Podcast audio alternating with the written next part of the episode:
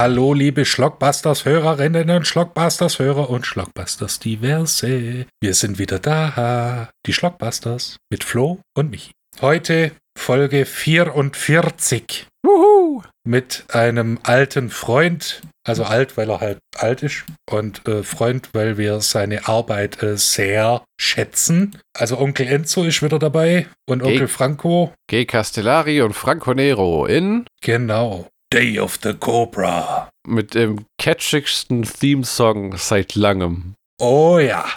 Ja, äh, Von Paolo Vasile. ja, der Film ist von 1980 und ist, äh, wohl, kann ich wohl für uns beide behaupten, einer der besten Filme, die wir noch nicht kannten, äh, äh, den wir in letzter Zeit gesehen haben. Also der, der Streifen ist wirklich toll. Das ist so ein richtig Ja. äh, äh, klassischer Krimi-Ermittler, Trenchcoat, äh, Down on his luck Typi, der von Franco Nero gespielt wird. Und er ist einfach sympathisch, der Film ist klasse umgesetzt, er ist nicht so brutal, er hat tolle Nebendarsteller. Und ich äh, glaube, einer der, der, oder einer der, wenn nicht der erste Poliziotesco-Streifen, der dir gefallen hat. Ja, das ist wohl wahr. Das ist wohl wahr. Ja, weil, weil sie halt zur Abwechslung mal die sexuelle Gewalt rausgelassen haben und sagt, komm, wir bringen lieber ein Kind um. Damit kann ich leben. Ja. Ich meine, genau. das Kind wird ja gespielt von Franco Neros Sohn, ne? Genau. Carlo Gabriel Nero. Genau, der, äh, der Sohn von Franco Nero und äh, Vanessa Redgrave, der in dem Film anscheinend sich selber synchronisiert hat. Ach Gott, im Englischen oder wie? Ja, Das hat bestimmt Papa ihm beigebracht. Der synchronisiert sich im Englischen ja aus selber. genau. Der ähm, spielt ja, oder seine Rollen sollen ja immer Ausländer sein, damit er sich selber sprechen kann. Ah, okay. Da habe ich auch. Da, nicht. damit auch der Akzent, der italienische Akzent gerechtfertigt ist. Aha, okay. Der, Genau. der Film zieht ja die gleiche Masche ab wie viele Filme damals. Die ersten 15 Minuten spielen in San Francisco und du denkst, oh, die Italiener haben in San Francisco den Film gedreht. Nein, Und wenn dann nur für zwei Tage. man, man, man brauchte nur ähm, Filmmaterial, das man in den Trailer stopfen konnte, damit es aussieht, wie wenn es ein amerikanischer Film wäre. genau, und der Rest spielt in Genua. Ja, und zwar ziemlich. Ich war ein klein wenig enttäuscht, weil ich dachte, oh, San Francisco, 80er Jahre, Franco Nero, haben die Italiener tatsächlich da drüben zur Abwechslung mal einen kompletten Film gedreht. Nein. Natürlich nicht. nee, haben sie nicht. Seien Sie bitte nicht albern. Ja, ja, das ist. äh, Aber ich will meinen, dieses Mal hatten sie Erlaubnisse, weil so offensichtlich wie das war, kann ich mir das nicht vorstellen, dass man das. Äh Wobei ich will meinen, ich habe auch wieder ein paar Leute gesehen, die in die Kamera geguckt haben, nach dem Motto, was macht ihr da? ja, vor allem in der, äh, wenn er, ja, wobei das könnte auch Italien gewesen sein, wenn er in die, äh, die Straße Ja, ja. entlang läuft. Ja, ja, zu seinem wunderschönen äh, äh, Einzimmer-Wohnklo mit Küche und Bad. Genau. Wobei ich, Dass damals schon die äh, Mietsituation so schlimm war in San Francisco wie heute in München. wo, wobei ich da nichts Böses drüber sagen will, weil wenn meine Frau nicht wäre, würde ich in sowas irgendwann auch mal landen. Ja. Wo du wirklich, da ist halt zwischen dem Klo, seinem Herd und seinem Bett ist jeweils ein Meter Abstand. Im Prinzip kannst du während dem Kacken einen Burger braten. Wenn du lange Arme hast. Oder lang, äh, langen Pfannenwender. Man könnte ein System entwerfen. Das ist, ähm, aber ich muss sagen, ich überlege gerade, weil wir hatten einen anderen Film auch noch, wo irgendein Charakter einen völlig dämlichen Hut immer auf hatte, weil das haben wir hier auch. Das ist eine Sache, der, der Franco Neros Hut in dem Film ist eine Persönlichkeit für sich. ja, tatsächlich. Der Anglo-Hut. Dann hat er diesen Trenchcoat an, weil er ja ein Detective ist, ein Natürlich. Private Detective. Und dann hat er einen Hut auf, der ihn aussehen lässt wie der letzte Trottel. Wobei, das denkst du in den ersten fünf Minuten und dann akzeptierst einfach. Ja, das ist wahr, dann ist das halt Teil von seinem Auftreten. Ne? Aber halt ein Anglerhut mit einer Krempe so kurz, dass sich die Sonne denkt, aha, netter Versuch. ja.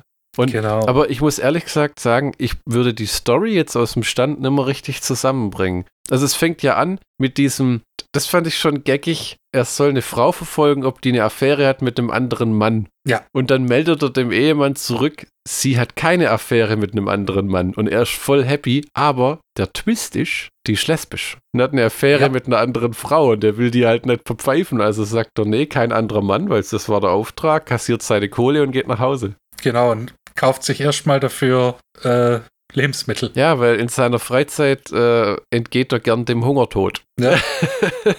Deshalb mampft er auch genüsslich eine Karotte. Ja, Eine der größten Karotten, die ich jemals gesehen habe. Ja, ja, das haben schon viele über Franco Nero behauptet. Also, der Film ist von 1980, das haben wir ja schon gesagt, ist von Enzo G. Castellari regisseurt worden. Äh, am Drehbuch geschrieben haben Aldo Lado. Der heißt wirklich so. Fabio Capri Sonne und Tito Capri Sonne.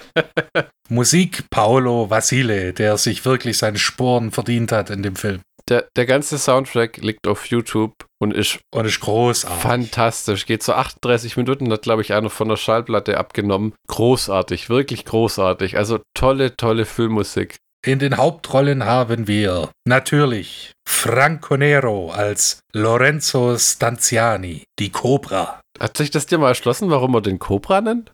Weil er zuschlägt oder schon, wie? Nee, das war aus seiner FBI-Zeit noch. Ach so. So ein, Da war vermutlich sie Co das sein Codename Cobra. ist das auch so ein FBI, CIA, DEA, so ein ehemaliger Spezialhanswurst, der dann immer wollte und dann seine eigene Bude aufgemacht hat? Genau. Das ist, ich glaube, man könnte fast behaupten, Filme wie die oder der Film hat maßgeblich zu diesem Klischee beigetragen. Ja gut, Columbo kam früher. Ja. Aber äh, es hat, äh, aber es war noch früh genug dran, dass man sagen kann, das hat maßgeblich zu dem Klischee des Ermittlers beigetragen. Ja, gut, da kam noch die ganze Film Noir mit den Hardboiled Detectives und sowas. Also, der, der, der hat auf jeden Fall das Klischee weitergetragen in die 80er. Ja. Dann haben wir in weiteren Hauptrollen Sybil Denning als Brenda, die hauptsächlich dafür bekannt ist, dass sie oben ohne rumläuft. Ja, ja, ja, das ist so eine, so eine hauptsächlich Erotik-Schauspielerin aus den 80ern, die auch so viele so Frauenknascht-Filme und äh, ähm, später war es in Rob Zombies Halloween auch dabei, weil Rob Zombie die Leute von damals mag und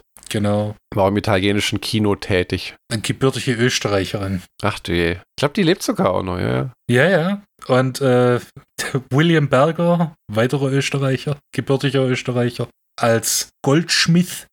Massimo Vani als Beltrame, der alte Gefährte von äh, Lorenzo Stanziani Franco Nero. Dann haben wir noch äh, Carlo Gabriel Sparanero als Tim. Romano Pupo, unser alter Freund, Ah. als äh, Silvestri, eine Kultfigur für sich aufs, schon. der aufs Maul kriegt. Oh ja. Äh, Mario Maranzana als Casses. Und dann suche ich noch äh, Licinia Lentini als Lola, Schrägstrich Ivan. Äh, ja. Das war die, die, die, das ist wohl die kontroverseste Szene in dem Film. Witzigerweise aber aktueller als denn je. Ja, das, das gab es in den 80ern halt wirklich sehr, sehr wenig. Ja, ja. Ja, ja. Da war der italienische Film eigentlich ziemlich fortschrittlich, muss man sagen. Ne? Also man muss dazu sagen, äh, es geht darum um einen Transvestit. Ja, das ist, äh, da kämpft ähm, Franco Nero in der Disco mit, was er glaubt, eine Frau ist, die Ja. sich dann als Mann entpuppt, die aber eine Frau ist. You get, Genau. you get it?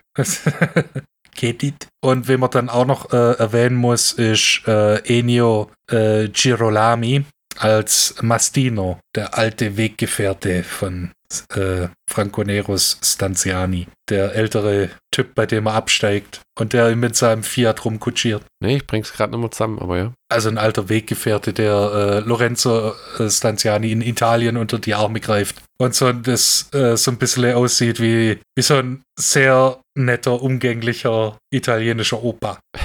Obwohl er damals gar nicht so alt war. Aber der graue Bart macht's halt. Genau, äh, die Story beginnt, äh, wie schon erwähnt, in San Francisco. Be sure to wear some flowers in your hair Äh, äh, wo Lorenzo Stanziani, ein ehemaliger FBI-Agent, jetzt als Private Dick, also Privatdetektiv, arbeitet und ähm, dann von seinem ehemaligen Vorgesetzten Goldschmidt aufgesucht wird. die Zombie, ist- äh, Denn- die Zombie. Die, die, Geschi Ja. die Geschichte, mein Gehirn wollte was sagen, hat aber die Worte nicht gefunden.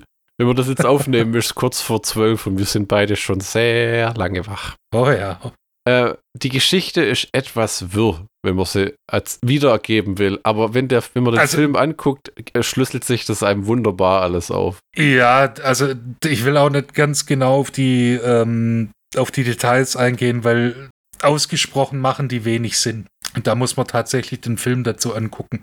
Ja. Damit, äh, damit die Story, äh, die sehr, stellenweise doch sehr komplex ist. Es ist halt Äh, viel dann- Intrige und Betrug und so, ne? Genau, und Katz-und-Maus-Spiel und äh, Who Done It, wer steckt hinter was. Aber ähm, grund, äh, grundsätzlich oder der Anfang nimmt, äh, dass äh, Goldsmith Stanziani äh, aufsucht und äh, ihm eine Rehabilitierung Ja, ja. äh, anbietet. Die alte Nummer. Du willst deinen Job zurück.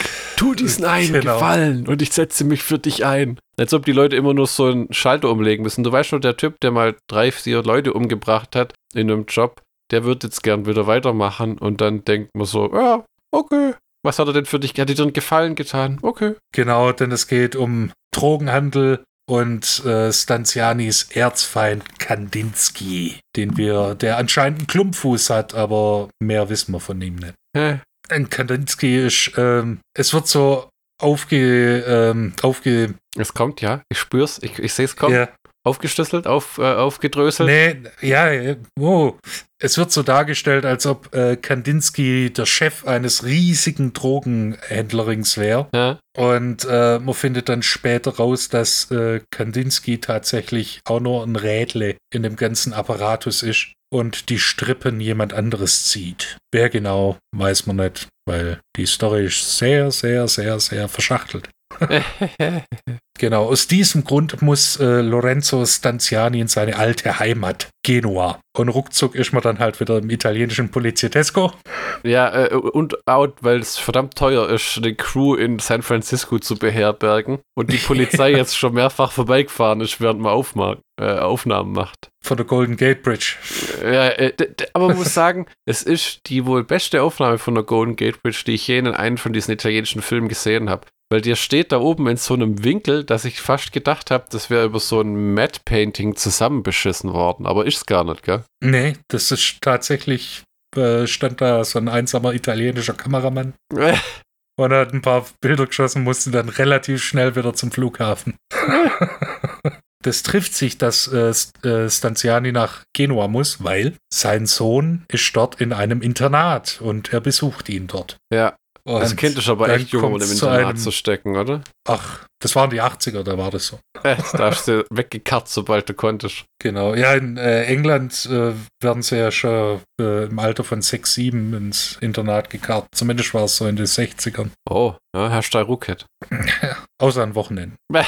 Und äh, das, es gibt dann sehr berührende Szenen zwischen äh, Stanziani und seinem Sohn. Also zwischen Franco Nero und seinem Sohn. Und da, da hörst du dann wirklich, dass das Kind äh, sich selber synchronisiert hat. Ah, okay. weil das auch nicht so ganz gut äh, Italienisch kann. Äh, Quatsch, Deu äh, ja, Englisch. Und, oh, Papa, Papa, it's so good to have you back. Und hat so Wobei ein das paar Kind- grammatikalische Fehler. Wobei das Kind sympathisch rüberkommt, finde ich. Was man nicht von vielen Ja, Filmkindern behaupten kann. Oh ja. Natürlich ist das, wenn das äh, tat, in, also im wirklichen Leben auch Vater und Sohn ist, dann hat es eine ganz andere Chemie. Ja. Da äh, kommen die, äh, die Küsse auch nicht komisch rüber. Ja, ich glaube, der küsst Weil- den auf den Mund, gell? Ja, das, das ist halt, Für uns strange, für die Italiener war das, das das Gang und Gäbe, das machst du halt so. Ja, und äh, das ist dann immer dieser auflockernde Moment zwischen den knallharten äh, Detektivszenen und dann das Zusammenspiel zwischen Franco Nero und seinem Sohn. Wenn sie dann Baseball spielen oder äh, Ja, ja. dann zusammen Eis essen, bis zu der einen Szene. Äh, Wo das Kind den Bus nimmt. das Bus den kind, das Kind nimmt. Ja, das war der klassische Punkt im italienischen Film, äh, wo man sagt, okay, der Hauptcharakter braucht jetzt irgendeinen Ansporn, damit er weitermacht. Bringen wir seinen Sohn um. Das passiert nämlich so in den letzten 30 Minuten. Ja, und dann, das ist auch der Punkt, wo, wo dann die Rache kommt und die äh, Selbstjustiz. Ja, genau, da hört er auf, äh, wirklich zu ermitteln und fängt einfach nur an, Leute über den Haufen zu ballern. Na, und in seiner ganzen Detektivarbeit, da merkst du dann wirklich, wie er sich so äh, von Anfang, am Anfang weiß er nur, dass äh, sein Erzfeind Kandinsky äh, wieder aktiv ist und äh, dass es einen Drogenring gibt. Und dann siehst du, wie er nach und nach das Rätsel aufdröselt. Dann merkt, dass äh, dieser Papassian, dieser Spediteur, der eigentlich seine Kontaktperson ist in Genua, dass der seine Finger auch im Spiel hat in dem Drogenring und ähm, bekommt dann immer mehr Informationen,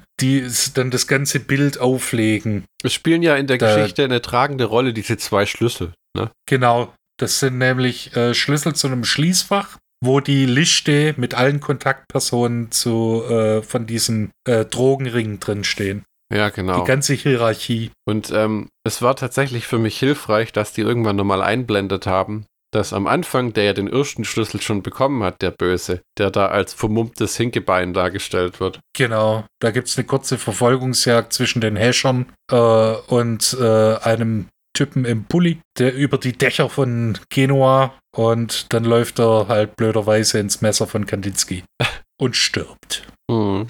Und das ist auch ein typischer Franco Nero-Film, weil Franco Nero kriegt so massiv auf die Fresse. Ja, äh, mir, mir, hat der Moment gefallen, wo er unter einem Berg von Sardinen begraben wird. Auf dem Fischmarkt. Ja, und dann direkt ins Taxi steigt und sich in die Reinigung fahren lässt.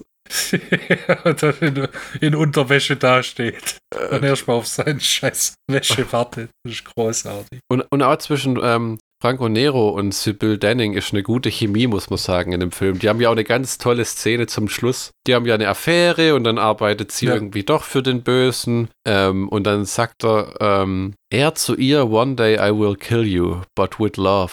Oder sagt sie das zu ihm? Das weiß ich leider nicht mehr. Sie sagt es zu ihm. Sie sagt zu ihm. Aber es ist eine tolle Zeile, weil da kommt dann ja raus am Ende, ähm, er hat den zweiten Schlüssel die ganze Zeit in ihrem Apartment versteckt. Ja. Und, er, und er gibt ihn äh, mehr oder weniger er gibt ihn ihr mehr dem Motto, hier, da, nimm's, verreckt dran. Und dann ist sie ganz irritiert. Äh, äh, ja, ja. Weil er halt irgendwann einfach nur jähzornig ist, muss man sagen, nachdem sein Sohn ja, tot ist. Und weil sie auch für den Tod seines Sohns verantwortlich ist. Mhm. Kommt dann nicht auch so ein blödes Argument, so wie ich wollte das alles gar nicht. Ja, das ist einfach so passiert. Es war ein Unfall, ja, da. ja, Unfall. Und ähm, das Einzige, was, was ich nicht so kapiert habe, weil ähm, diese Brenda, Sybil Denning, ist ja verantwortlich dafür, dass Kandinsky stirbt. Also der stirbt ja auch. Und da wird ja das, die Rache oder die Figur, an den Stanziani Rache nehmen will, wird ihm ja auch genommen. Weil das war ja immer sein Erzfeind und bla bla bla. Und dann kommt es zu einer, nee, das ist davor, die äh, die gro das große Bambule in diesem Sägewerk.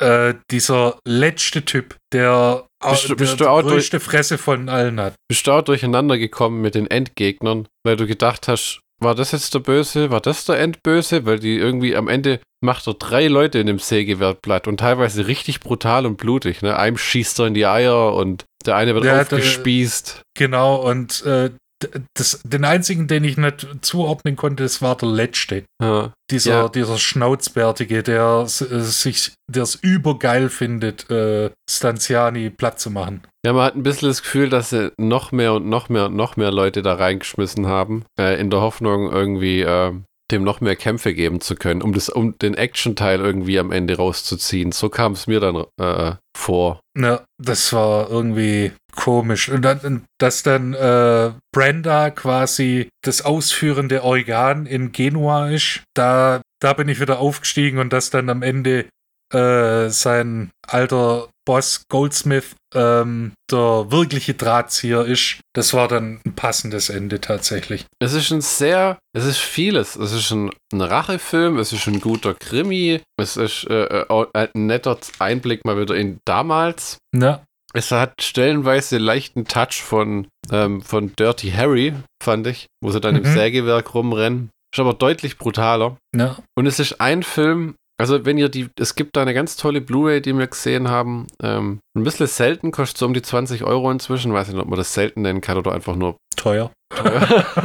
ähm, und da gibt es äh, eine DVD-Veröffentlichung, ich glaube Medien im Buchwald, MIB. Ordentliche Bildqualität, aber nur deutscher Ton. Ja, das stimmt. Die habe ich, der, die beobachte ich gerade. Ähm, und relativ günstig, ich glaube, drei, vier Euro kann man es verwischen. Äh, der Film ist auf jeden Fall wert, gekauft und gesehen zu werden, weil er einfach ähm, tolles italienisches Kino ist. Ja. ja. Ähm, nett überspitzt. Das ist ein Film, wo, wo ich schade fand, dass es keine Fortsetzung gab, weil der Charakter mich tatsächlich interessiert hätte, wie es mit dem weiterging. Aber hat ja nicht sein sollen dann, ne? Ja, also tatsächlich, jetzt wo du sagst, das hätte mich jetzt auch interessiert, was Stanziani dann macht, weil ist er dann wieder äh, normaler Detective, Mhm. äh, also Privatdetektiv. Mhm, weil das endet ja in einem Blutbad. Und so wirklich zurück kann der ja auch nimmer. Ne? Oder ob er dann wieder nach Italien geht zu, äh, äh, zu seinem Kumpel Mastino. Ja, theoretisch könnte der ja sogar, könnte man das heutzutage fortsetzen. So nach dem Motto, ähm, er ist wieder in San Francisco. Ist natürlich eine utopische Vorstellung, weil da heutzutage keine Sau mehr Geld rein investiert.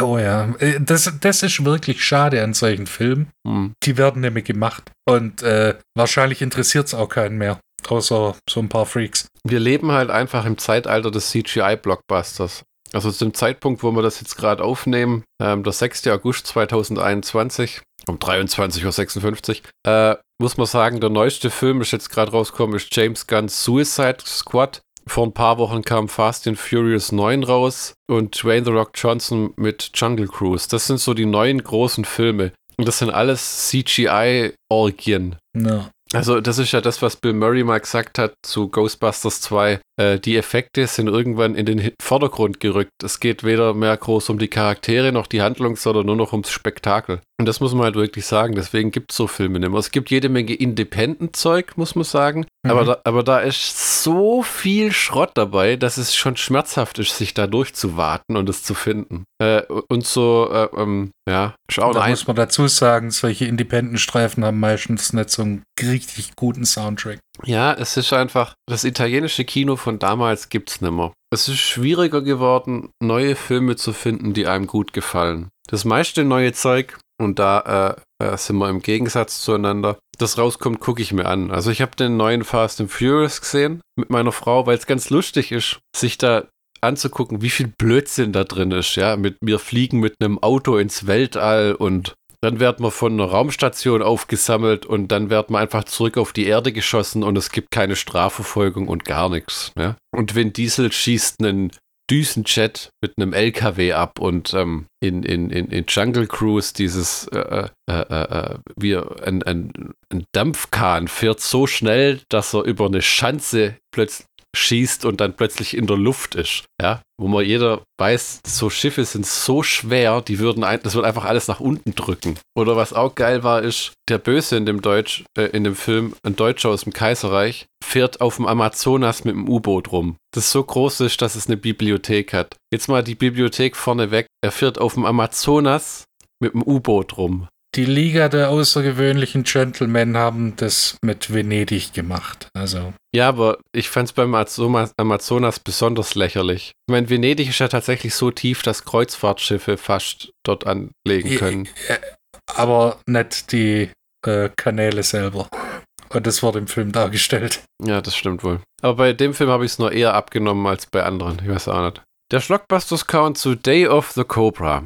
Wir haben einen sehr sympathischen Franco Nero. Wir haben einen fantastischen Soundtrack. Wir haben tolle Kostüme, wir haben tolle Kulissen. Das Italien und San Francisco von damals. Äh, wir haben eine Geschichte, die fesselt, die spannend ist. Äh, teils Krimi, teils Rachegeschichte, teils Vater- und Sohn-Geschichte. Aber mit Humor.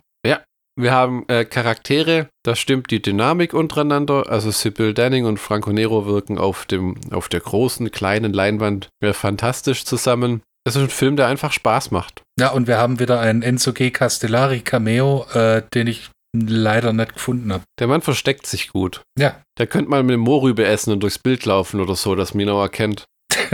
Oder einen, einen, Ja, Hund, oder einen Hund Gassi führen, was normale genau. Regisseure tun.